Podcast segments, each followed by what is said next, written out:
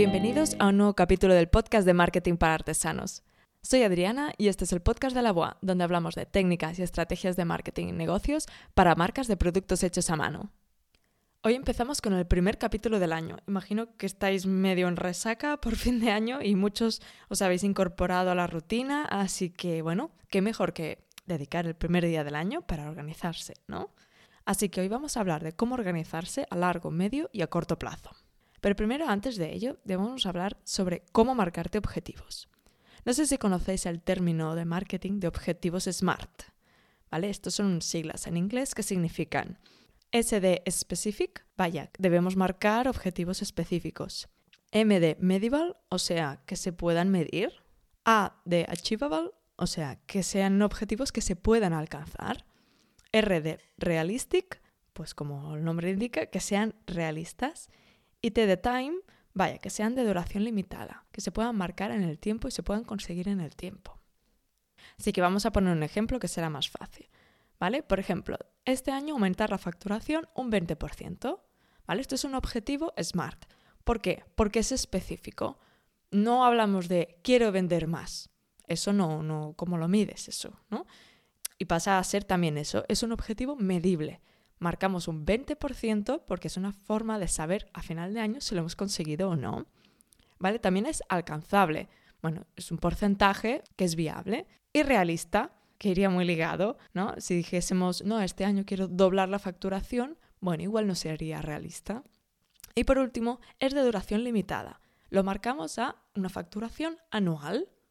Entonces, de esta forma podemos marcar los objetivos a largo, medio y corto plazo. Otro ejemplo de objetivo SMART sería hacer la web este 2023. Primero de todo deberíamos listar todo lo que implica hacer una web, desde buscar una agencia, pensar la estructura, escribir los textos, hacer sesión de fotos, ¿vale? Todas esas tareas conforman un objetivo, que es hacer la web. Por lo que los objetivos, lo primero que tenemos que hacer es desmenuzarlos en tareas y ver cada tarea cómo incluirla en el calendario. De esta forma realmente podremos conseguir esos objetivos que nos marcamos. Porque los objetivos no son deseos, no son propósitos de año nuevo, que ahora es el típico momento. Porque si no los vemos acción a acción y los ponemos en el calendario, nunca serán. Porque una web no se hace en un día.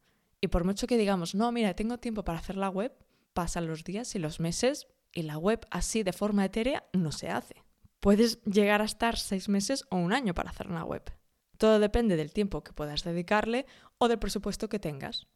Bien, ahora que ya tenemos un poco más claro qué entendemos como objetivos, que no son deseos y que debemos hacerlos smart, o sea, concretos y realistas, ¿por qué es tan importante esta primera parte? Porque si no, vemos todo lo que tenemos que hacer y nos agobiamos solo de verlo. Y no sabemos ni cómo ponernos y al final, ¿qué hacemos? Nada. Así que, ahora sí, vamos a empezar a marcar los objetivos a largo, medio y corto plazo y sobre todo convertirlos en tareas para ponerlos en el calendario. Así será la única manera de conseguir esos objetivos. A largo plazo, por ejemplo, podríamos marcar objetivos a 5 años. Una vez han pasado esos 5 años, marcarías los objetivos de los 5 años siguientes. Por ejemplo, de aquí a 5 años aumentar la facturación un 100%. ¿Y eso cómo lo traducimos? A que necesitamos aumentar la facturación anual un 25%. Luego ya lo vemos distinto, ¿verdad? O, por ejemplo, el objetivo a cinco años es comprar un local para aumentar la producción, incluso fichar personal. Para ello necesitas dinero para comprar el local, así que tú te marcas de aquí a cinco años el ahorro que tienes que hacer anual. Incluso tendrás que comprar maquinaria, por lo tanto tendrás también que tener en cuenta ese dinero para comprar la maquinaria en los próximos cinco años. Una vez tenemos claros los objetivos a largo plazo marcaríamos a cinco años, hablemos de los objetivos a medio plazo, que serían los objetivos anuales. Por ejemplo, este año 2023. Obviamente, los objetivos anuales dependen de los objetivos a cinco años que te has marcado. Por ejemplo, eso que hemos dicho de aumentar la facturación un 100% en cinco años, debemos aumentar un 25% la facturación anual. Entonces, ¿qué acciones vamos a tomar para conseguir ese 25% de facturación. Podemos invertir en publicidad, asistir a ferias, hacer una web, captar seis interioristas, por ejemplo, que eso significaría captar uno cada dos meses. Todas estas acciones anuales hay que traducirlas en tareas mensuales. ¿Vale? Aquí entraríamos ya con los objetivos mensuales o trimestrales. Debemos marcar todas estas tareas en un calendario. Por ejemplo, si queremos hacer una página web, ya hemos listado en el inicio algunos de los pasos que hay que hacer, ¿vale? Pues supongamos que queremos tener la web hecha para junio. Tenemos seis meses. Vamos a dividir las tareas en trimestres. Este primer trimestre buscaremos la agencia con la que hacer la página web, pensaremos la estructura y haremos la sesión de fotos. Y para el siguiente trimestre crearemos los textos, la aviso legal, la descripción de productos, pruebas y lanzamiento. Pero sí, una vez más, esto se ve muy bien, muy bonito, pero esto en el día a día, ¿cómo se traduce? Finalmente tenemos los objetivos diarios, que serían en el fondo las tareas diarias. Por ejemplo, en este caso, podríamos dedicar tres horas a la semana a temas web, que puede ser tres días, una hora al día, o, por ejemplo, media hora al día. Aquí decides tú el tiempo que necesitas y los días en los que lo puedes hacer. Pero si no bloqueamos ese tiempo, la web no se hará. Porque los días y las semanas y los meses pasan volando, ¿verdad? Así que si no vamos dedicando poco a poco tiempo de forma constante y lo marcamos en el calendario, obviamente, si no, no conseguiremos una tarde libre o una semana sin tanto trabajo para poder avanzar en esto. Otro ejemplo es asistir a una feria. Esto te puede llevar seis meses prepararlo, perfectamente. Porque desde inscribirte, producir las piezas, preparar el stand, el alojamiento, el packaging y muy importante, la comunicación antes, durante y después. No esperes dos meses antes para empezar a prepararlo, porque igual te surge un pedido importante y no puedes atenderlo porque tienes que preparar la feria. Si te hubieras organizado con más tiempo, mm, sería una lástima perderlo. O, por ejemplo, ferias navideñas.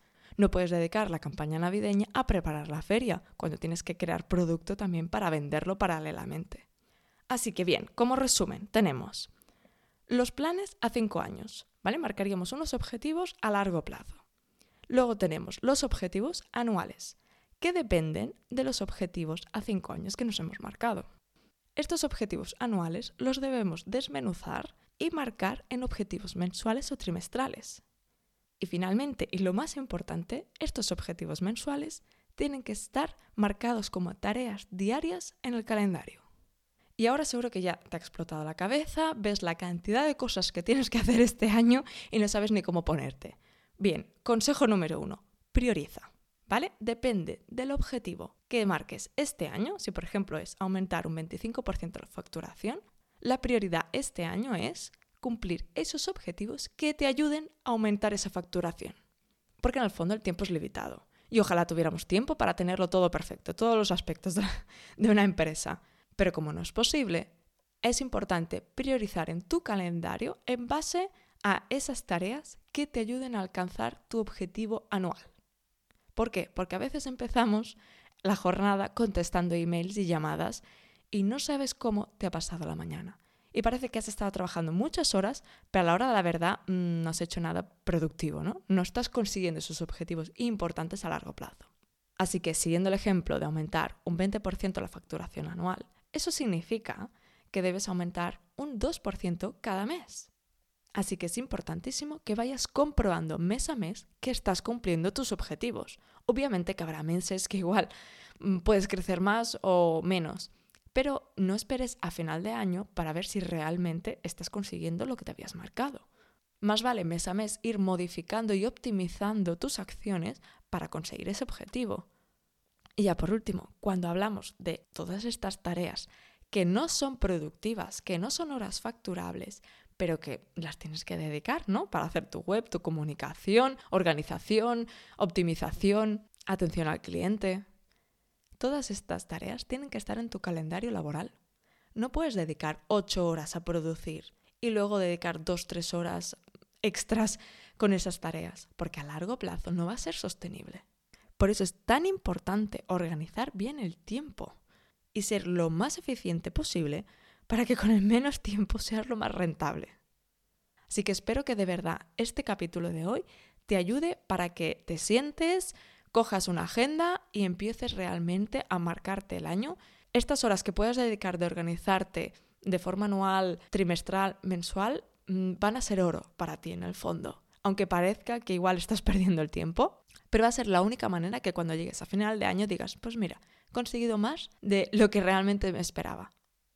Así que espero que este año realmente puedas conseguir los objetivos que te propongas. Y recuerda que si puedo ayudarte, estaré encantadísima. Y bien, lo dejamos aquí porque ha sido bastante intenso. Espero que te haya gustado el capítulo de hoy y suscríbete al podcast para no perderte los próximos capítulos. Puedes seguirnos en Spotify, Evox y Apple Podcast. Recuerda darte de alta en nuestro newsletter para recibir todo el contenido que compartimos puedes hacerlo en www.lavoice.com barra newsletter. Y antes de que te vayas, muchísimas gracias por haber llegado hasta aquí. Te estaré eternamente agradecida por suscribirte a este podcast, comentarlo o incluso valorarlo. Gracias y nos escuchamos la próxima semana.